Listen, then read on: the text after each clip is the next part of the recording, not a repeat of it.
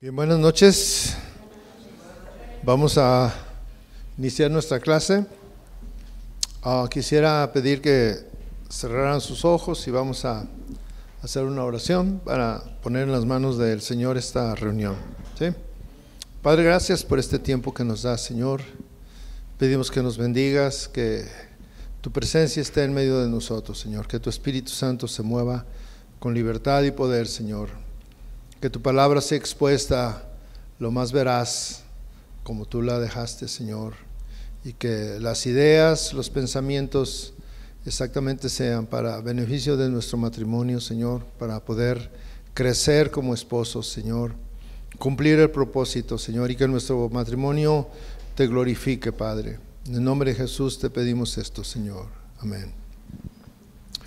Bien, pues vamos a a continuar con la clase anterior que pues la dejamos a la mitad, ¿verdad?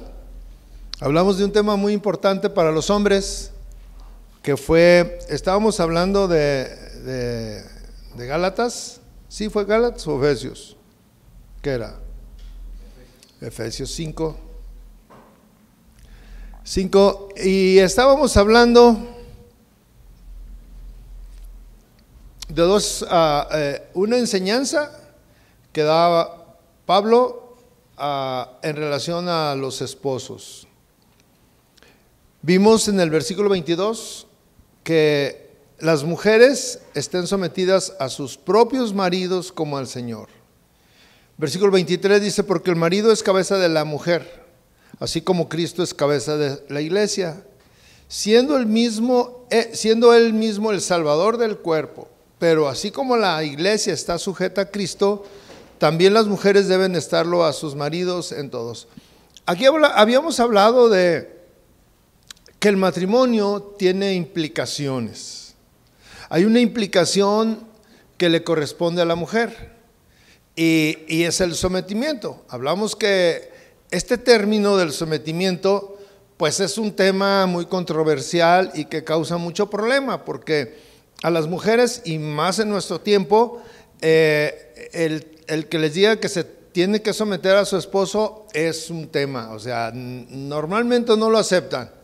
Y si pregunto aquí y son sinceras, me dirían que sí, ¿verdad? Pero como luego así como que le maquillan, dicen, no, no, pues este, había que ver, este, pero no aceptan, ¿verdad? Y está bien, ese es un tema cultural.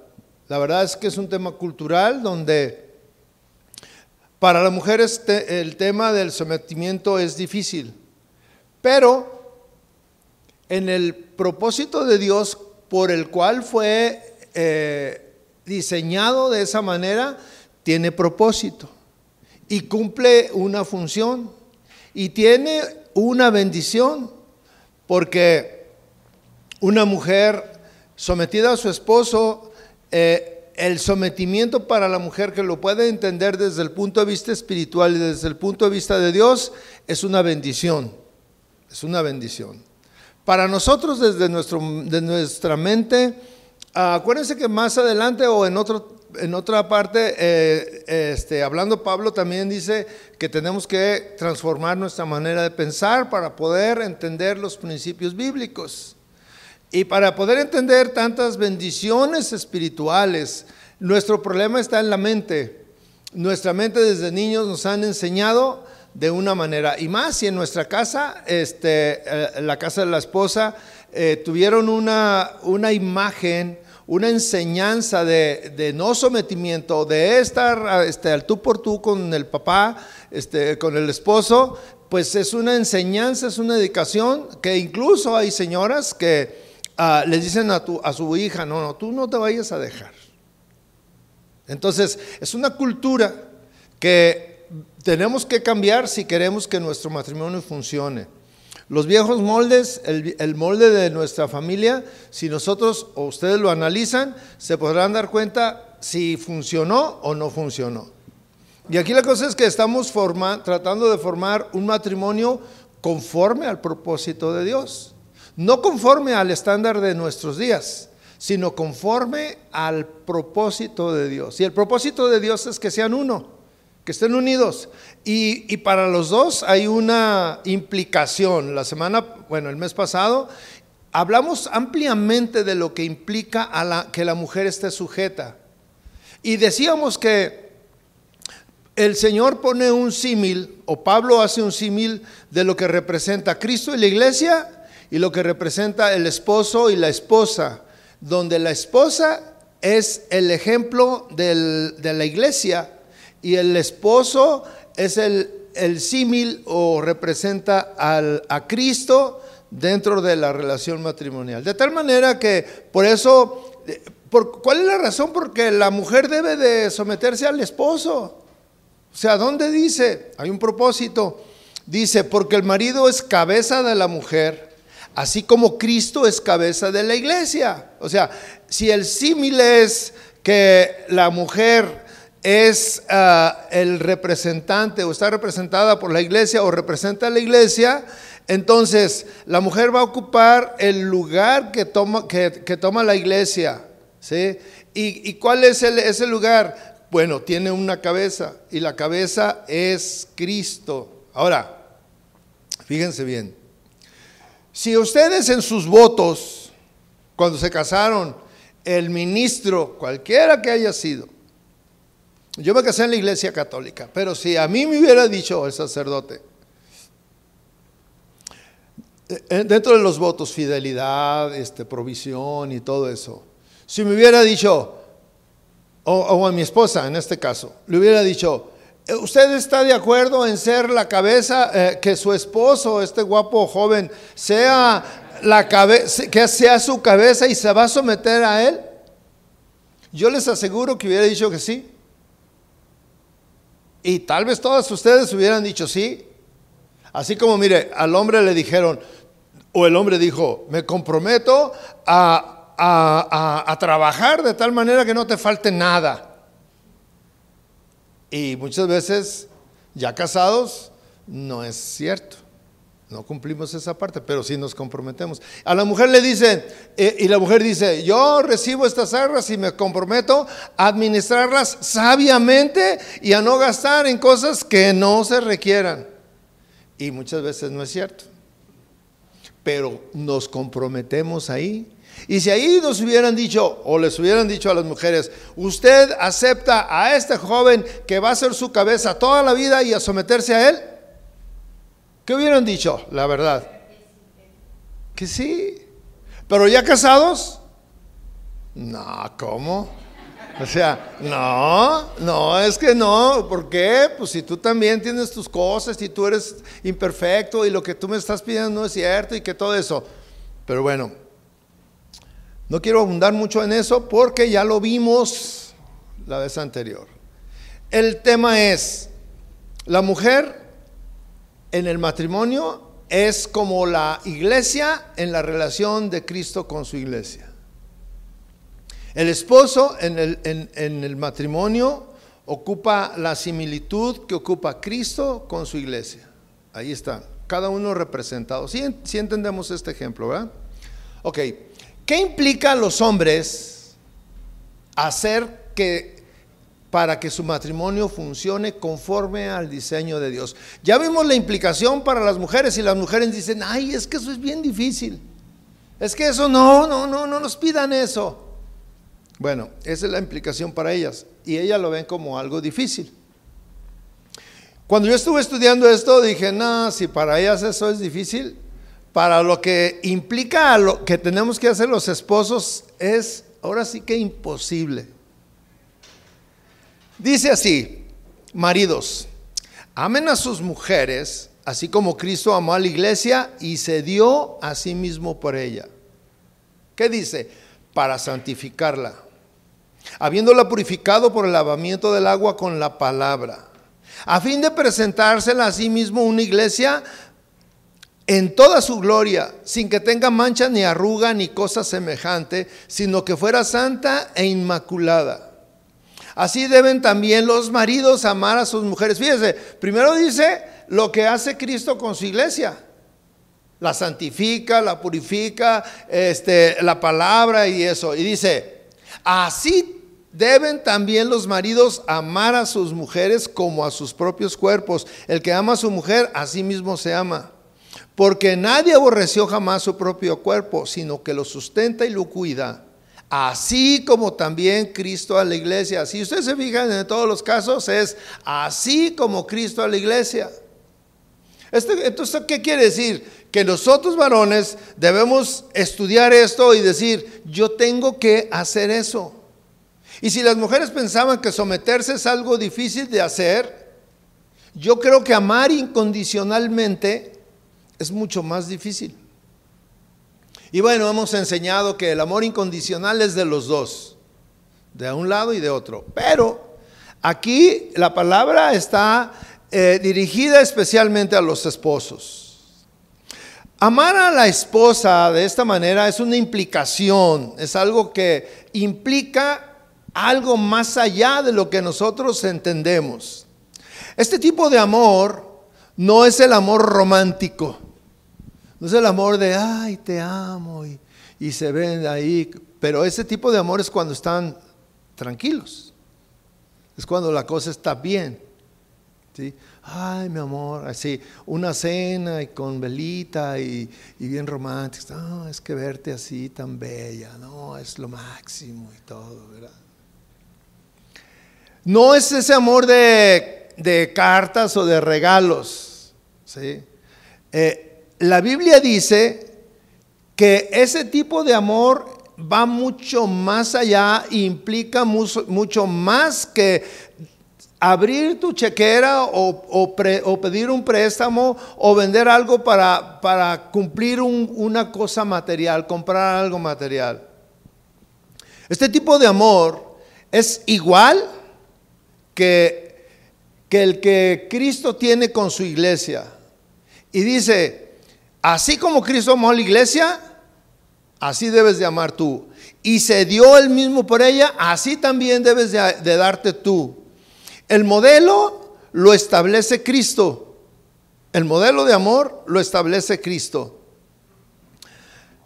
Así como es la implicación matrimonial para el esposo amar a la esposa de la misma forma. ¿Cuál es esa forma? Que se dio a sí mismo por ella. Este dar, este darse a sí mismo, a su, esposa no lo sacó a usted de un aparador. No fue que fue y dijo, ay, voy a comprar ese modelo, no.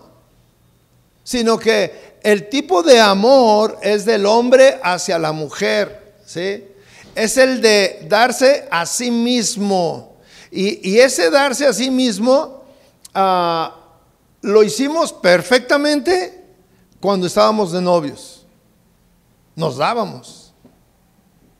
Era usual, bueno, este, que te hablaban y en ese tiempo, bueno, este, era un, bueno, yo, yo estoy pensando en mis tiempos, ustedes son de, de celulares y todo esto. Pero mi tiempo era de ir a donde estaba el teléfono público para hablar por teléfono, este, eh, porque eran pocos los que sí tenían en su casa teléfono y así empezaron, y, pero bueno, comunicarse para decirte, oye, fíjate que me pasó esto, ¿y dónde estás? No, pues que estoy eh, en Tlaquepaque, imagínense que usted está aquí y te dice, estoy en Tlaquepaque y en el centro de Tlaquepaque. Dice, no te preocupes, ahorita voy o sea, me estoy dando por ella. Y, no lo pensaba. Y sí lo hacía. O sea, y hoy, por ejemplo, eh, muchas veces tú estás con alguien y te das cuenta inmediatamente, eh, estoy hablando de matrimonio ya que tienen mucho tiempo, y, entra una llamada en tu celular y ahora es que, bueno, y, y, tú te das cuenta si está hablando con un amigo o si está hablando con, tu, con la esposa. Inmediatamente te das cuenta. A medida que pasan los años, la dulzura se va acabando. Y es una, es una respuesta y conversación más, más seria, más tosca, a veces agria. Bueno, sí.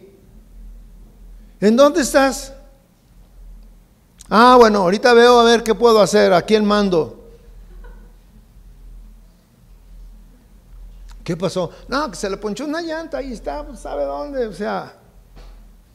Pero Cristo dice que tienes que amar a tu esposa con el mismo tipo de amor que Cristo hizo con su iglesia. Cristo se dio a su iglesia de una manera incondicional. Fíjese que dice, se dio a sí mismo. Y ese darse a sí mismo implicó su vida. No fue otra cosa, no fue a una agencia y compró un carro lujoso y vino y se lo dio a su esposa. No la llevó de compras ni le dio una tarjeta para que gastara lo que quisiera. No la llevó de viaje al otro lado del, océano. O sea, no nada material. Fue él que se dio con un propósito. ¿Sí? Que tener una, una iglesia limpia, santa pura que glorificara a Dios. Y a lo mejor tú dices, no, pero ¿cómo me voy a dar? Aquí viene la implicación similar al someterse al, al esposo. ¿Cómo me voy a dar? ¿Cómo me voy a dar de esa manera con una mujer llena de errores? Imperfecta, gruñona, mandona. Y estoy poniendo muchos adjetivos, este, incluso que no, no son propios, pero exagerando, ¿verdad? Este, ¿Cómo voy a dar por una mujer hasta floja que ni sabe cocinar ni nada de eso? ¿Cómo? Que le digo algo y luego, luego me rezonga y estamos peleando, discutiendo, no nos ponemos de acuerdo en nada. Yo le pregunto, ¿cómo se comporta hoy la iglesia con Cristo?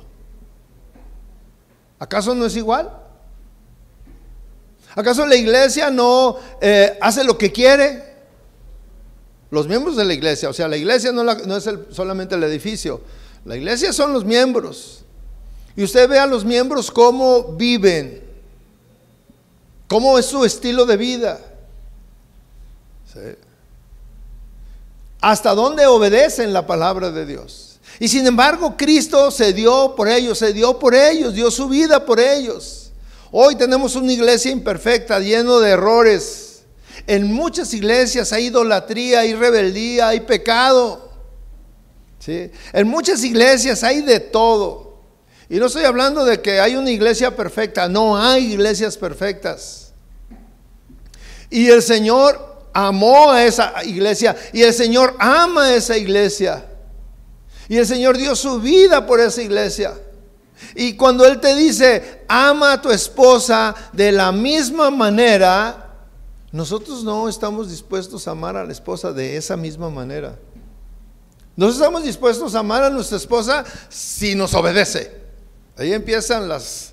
No, si ella, si ella me se somete, y sí la amo. Si no, no. Y estamos, ¿quién lo hace primero? ¿Quién se mete a obedecer lo que el Señor le dice a uno y le dice al otro? ¿Quién? Pero aquí es eh, donde nosotros empezamos a poner, ¿qué me toca a mí hacer? Esto es importante.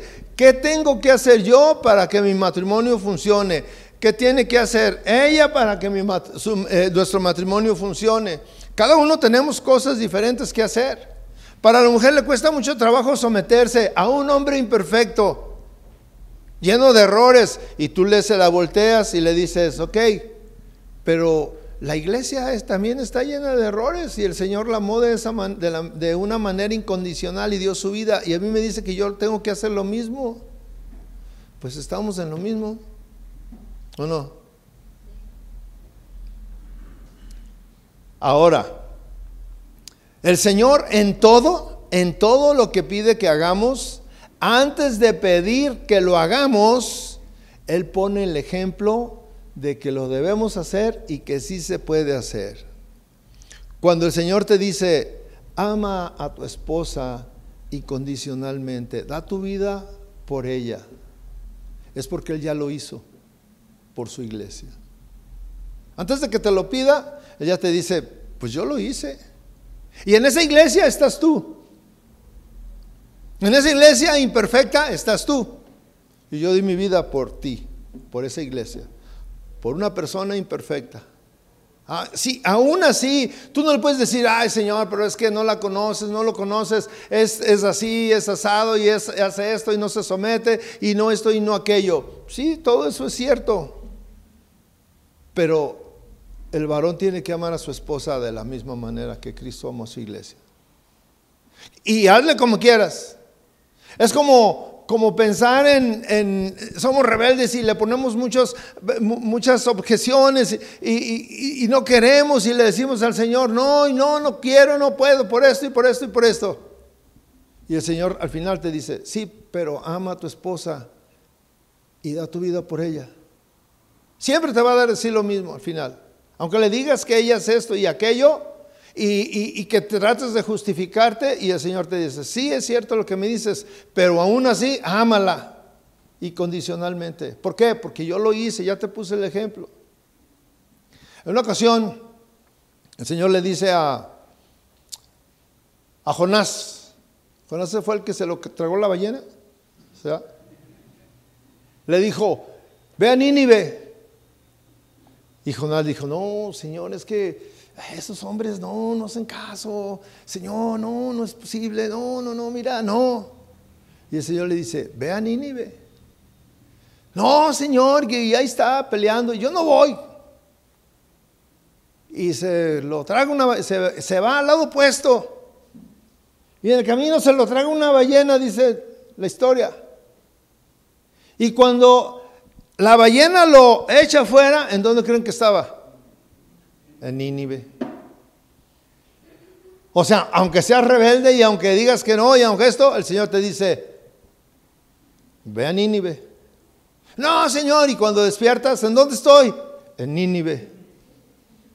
Y cuando tú le dices al Señor, no, es que no puedo porque es esto y aquello, sí, pero ámalo incondicionalmente, pero ámala. Señor, que no sabe hacer de comer. Es cierto, pero ámala. ¿Por qué? Porque yo te puse el ejemplo. Yo ya lo hice por ti. Y yo lo hago todos los días por ti. O sea, todos los días el Señor lo hace por mí y por ti. ¿Qué haces tú en la noche? Ay, Señor, o en la mañana, ay, Señor, perdóname, mira que estoy. Eh, y ahí estás y sientes el amor de Dios y dices, ay, Señor, si no fuera porque tú me amas incondicionalmente, ¿qué sería de mí? Y es lo mismo cuando tú ves a tu esposa, a tu esposo que la está regando y, y lo tengo que amar. Lo tengo que amar. Esto es difícil. Esto es difícil, darse, dar tu vida por ella. Mujer eh, eh, imperfecta, dar tu vida, amarla de la misma manera, entregarte tú. Pero ahí no, termina todo. Las implicaciones para el esposo. Sigue diciendo, dice, ah, para santificarla, habiéndola purificado en el, por el lavamiento del agua con la palabra a fin de presentársela a sí mismo una iglesia en toda su gloria, sin que tenga mancha ni arruga ni cosas semejantes, sino que fuera santa y inmaculada. Bueno, si lo primero era difícil, esto tú puedes decir, no, Señor, pues eso es imposible, ni tú lo has logrado. Porque ¿qué dice? Dio su vida, la amó de esa manera con un propósito a la iglesia. Cristo dio su vida por su iglesia así, para santificarla, o sea, a la, iglesia. Habiéndola purificada por el lavamiento del agua con la palabra, o sea, para, para purificarla. Para presentarse a sí mismo una iglesia, una iglesia para su gloria. Una iglesia sin mancha, sin arruga, ni cosa semejante, sino que fuera santa e inmaculada. Y es lo mismo que nosotros tenemos que hacer. Si lo primero era difícil, esto no sé ni por dónde empezar. Es más, ni cómo explicárselos. ¿Sí? ¿Cómo voy a santificar yo a mi esposa? ¿Cómo la voy a purificar? ¿Cómo voy a presentar una mujer santa? ¿Cómo voy a, presentar o a formar una mujer perfecta? Pues son las implicaciones que el varón debe de entender y que son su responsabilidad. Porque la mujer se va a someter a nosotros porque somos la cabeza. Y la cabeza tiene esta responsabilidad. Pues es como ah, eh, un descuido. Eh, el niño, si usted lee la Biblia, el, niño debe de ser educado no por la mamá, por el papá. Es la primera responsabilidad. El, más responsable de la educación del hijo es el papá, no la mamá. Sin embargo, nosotros le, dejamos a ella la responsabilidad de que ella lo eduque. Pero si usted lee en la Biblia, el que, el que se sentaba a enseñar a sus hijos era el papá. Y lo mismo, el que debe de guiar a la esposa es la cabeza, es el esposo. Por eso la mujer eh, se somete a él y la mujer es como sentarse y decirle, ¿qué vamos a hacer? A veces cuando mi esposa este, eh, se, se, anticipa, cuando especialmente que vamos a salir a, a comer los sábados, así que es el tiempo que nosotros tenemos, o el viernes cuando no vengo con ustedes a cenar. Se anticipa y se sienta ahí y me dice, ¿qué vamos a hacer? Yo le digo, este, pues tú, no, no, no, no, tú, tú dime qué vamos a hacer. Tú eres el de la idea, tú eres el de las propuestas. Yo, flojita y cooperando, lo que tú quieras. ¿Sí? Pero muchos señores no hacen eso. ¿Sí? ¿Qué es esto? Los varones como cabezas de la mujer debemos ser quien las, quienes las guiemos a cultivar una vida espiritual. A cultivar una vida espiritual. Nosotros debemos enseñarles la palabra de Dios, nosotros. Nosotros debemos enseñarlas a orar, acompañarlas a orar. Debemos ser quienes las motivemos a buscar a Dios. Debemos ser los que estemos preocupados por el crecimiento espiritual de tu esposa. Porque yo quiero formar una buena esposa cristiana. Pero yo soy el responsable. Así como Cristo eh, tiene, tiene, ve a la iglesia, Él dio su vida por ella, con un propósito para santificarla, para purificarla, para presentarse una iglesia santa, inmaculada, que no tuviera mancha. Yo así quiero que sea mi esposa, pero nosotros queremos que ella sea así porque va a la iglesia, porque va a la enseñanza bíblica, porque va a la reunión de mujeres, porque va a esto, pero yo nunca tengo tiempo para decirle, mi amor, ven, te voy a enseñar la Biblia. ¿Y por qué es eso? Porque yo no lo hago. Yo no lo hago.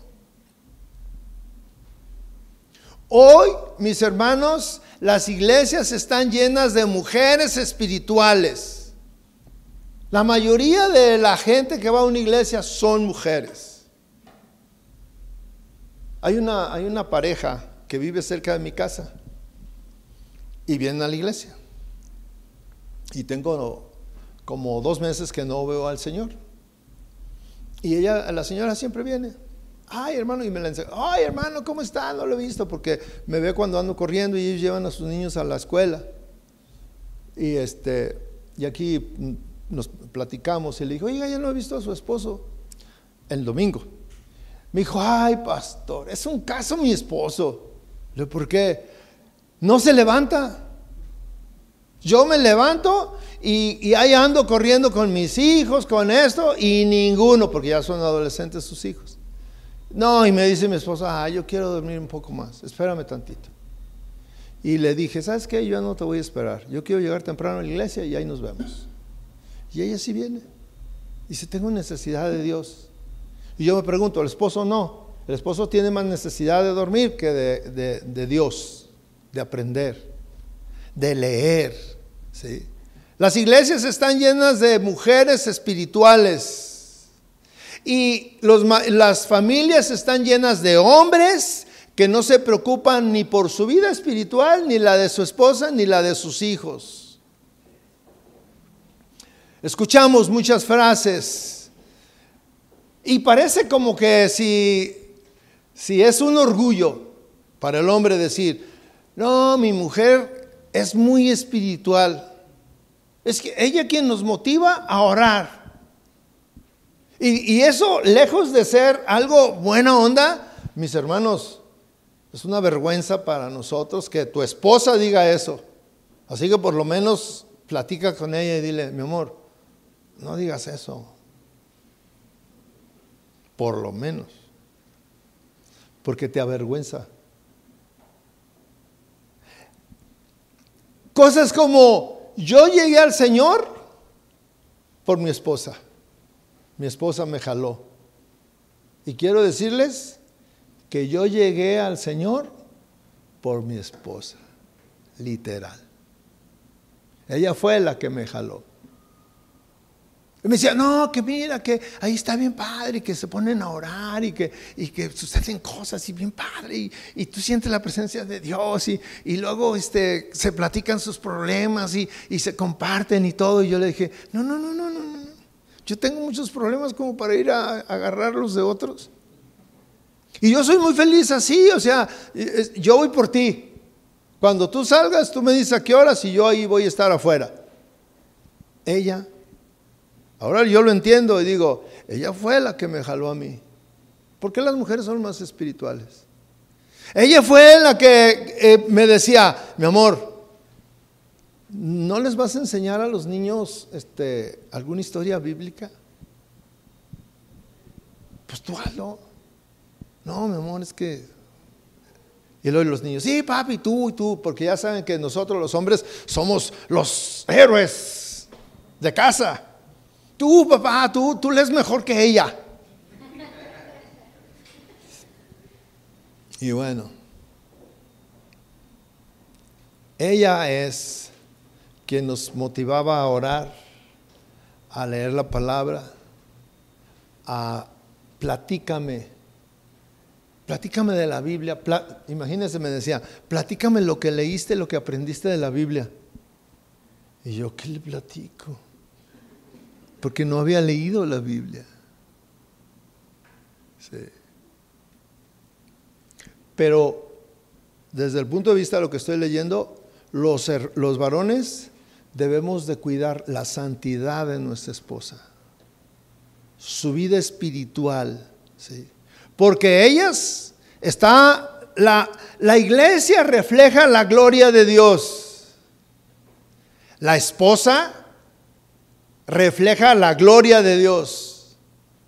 Y cuando ella refleja la gloria de Dios, mi hermano, ¿es porque tú estás metido o es porque ella está metida?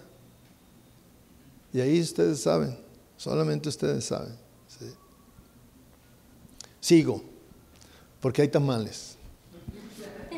Así deben también los maridos amar a sus mujeres como a sus propios cuerpos. El que ama a su mujer, a sí mismo se ama porque nadie aborreció jamás su, propio cuerpo, sino que lo sustenta y lo cuida, así como también Cristo a la iglesia, porque somos miembros de su cuerpo. Fíjese, aquí dice que, los hombres cuidamos nuestro cuerpo y, ponemos un énfasis en cuidar nuestro cuerpo.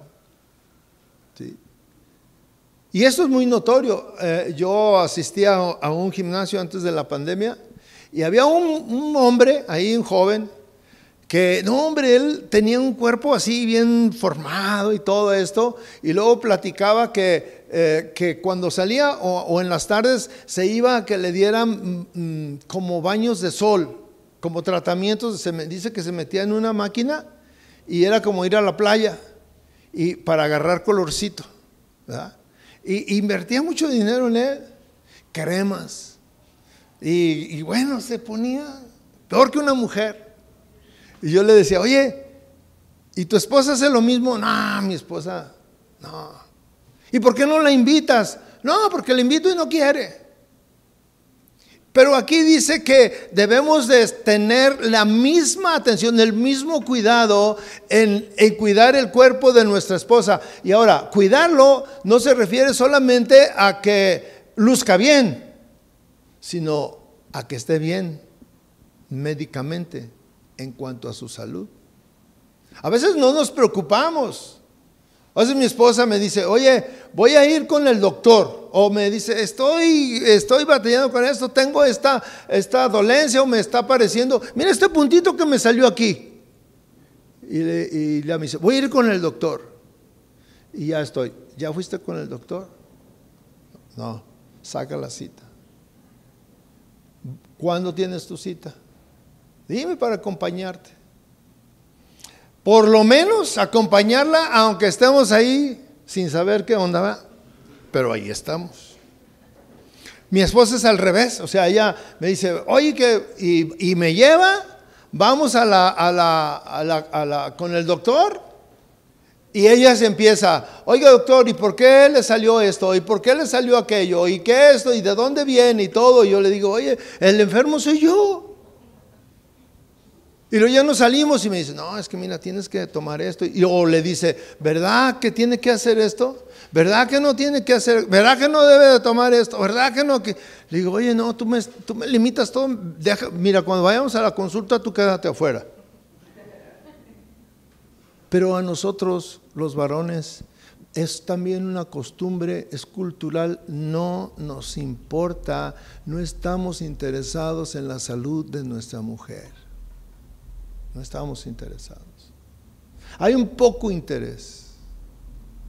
Y aquí la palabra de Dios dice que debemos de cuidar a nuestra esposa de la misma manera que Cristo cuida a la, a la iglesia. Es lo mismo. Porque nadie aborreció jamás su propio cuerpo, sino que lo sustenta y lo cuida. Que dice, así como también Cristo a la iglesia. Ahí está la similitud. Tú tienes que cuidar a tu esposa de la misma manera que Cristo cuida a su iglesia. O sea que esto quiere decir que tu esposa es como una capillita, como una iglesita, y tú eres como un cristito pero tienes que dar tu vida por ella. Tienes que preocuparte por su vida espiritual. Tienes que y si ustedes se fijan, son más las implicaciones que le corresponden al varón que a la mujer. A la mujer solamente es sométete. Ay, pero es que cómo? Y al varón, ámala. Ay, pero es que cómo? Cuídala. Ay, también Preocúpate por ella, que lea la Biblia, que ore, que... Ay, también, ella ya, está grandecita. Pero tú eres el responsable. Fíjese cómo dice, el que ama a su mujer, a sí mismo se ama. Hay una, hay una manera de, de demostrar tu amor. ¿sí? Y no, todo lo que yo estoy diciendo no se compra en ningún lado. No es de la joyería, no es de, la, de, una, un fraccionamiento, no es de una casa, no es de un viaje, no es de nada. No se compra. Es que se da de manera interna por el amor que siento por ella. El que ama a su mujer, a sí mismo se ama. Ese es un reflejo del amor que tú tienes. Amar a tu esposa, cuidar a tu esposa es un indicativo y es un imperativo del amor, que debes amarla. Y que lo hagas de la misma manera que, que tú pones en tu cuidado personal. ¿sí?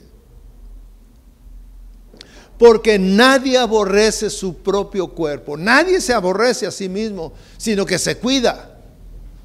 Y, como estemos, a pesar de, nuestras características, lo cuidamos y queremos lucir mejor.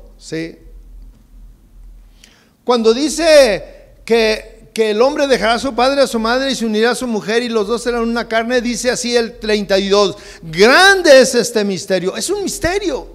En ese tiempo era un misterio, ¿cómo vamos a hacer uno? ¿Cómo nos vamos a unir? ¿Cómo, cómo es eso? Así como yo le acabo de referir. Aquí ese misterio se refiere a la similitud que tiene Cristo con su iglesia, es lo que hace el matrimonio, es lo que el varón hace con su esposa. Lo que la iglesia hace con, Cristo es lo que la esposa hace con, su esposo.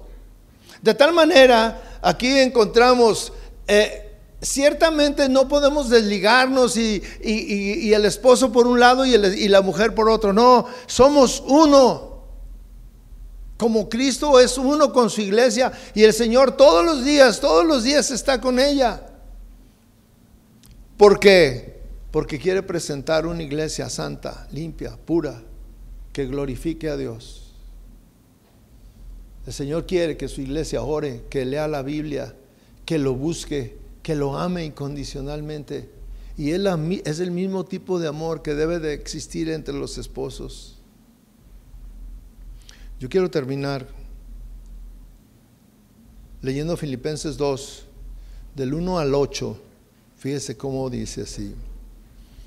Por tanto, si hay algún estímulo en Cristo, si hay algún consuelo de amor, si hay alguna comunión del Espíritu, si hay algún afecto y compasión, hagan completo mi gozo, siendo del mismo sentir conservando el mismo amor, unidos en espíritu, dedicados a un mismo propósito.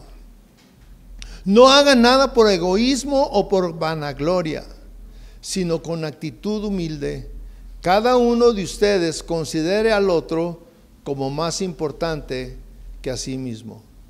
No buscando cada uno sus propios intereses, sino más bien los intereses de los demás. El versículo 5 es como que la joya.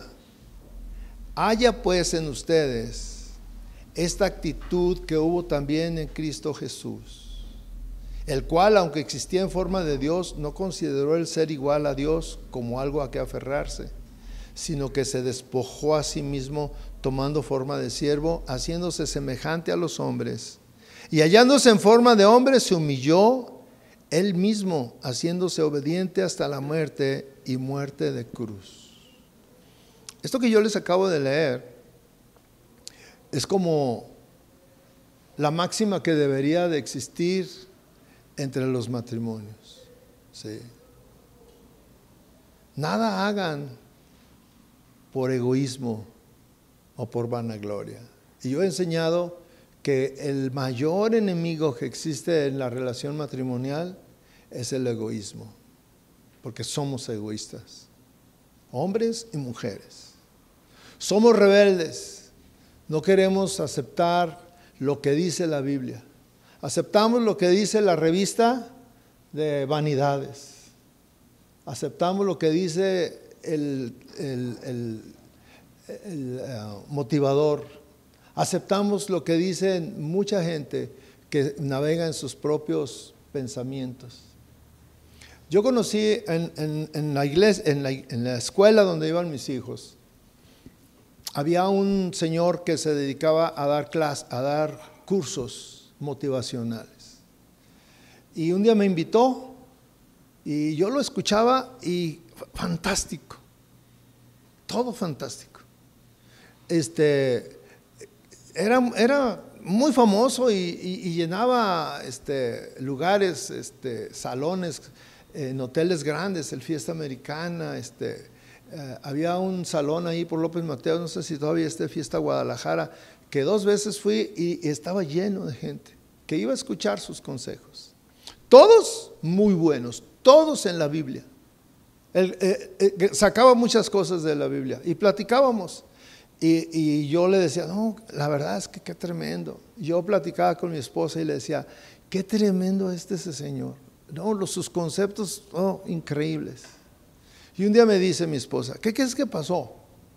Él era el esposo de la directora, la dueña de la iglesia, de la escuela, perdón. Le dije, ¿qué pasó? Se divorciaron. Ya traían sus problemas, y, este, hicieron sus, sus, trámites de divorcio y la semana pasada anunciaron que están divorciados. Le dije, no me digas. Me dijo, sí. ¿Y entonces dónde queda todo eso que él enseñaba. ¿Dónde está? ¿De qué sirve que vayamos a una iglesia a la que tú vayas?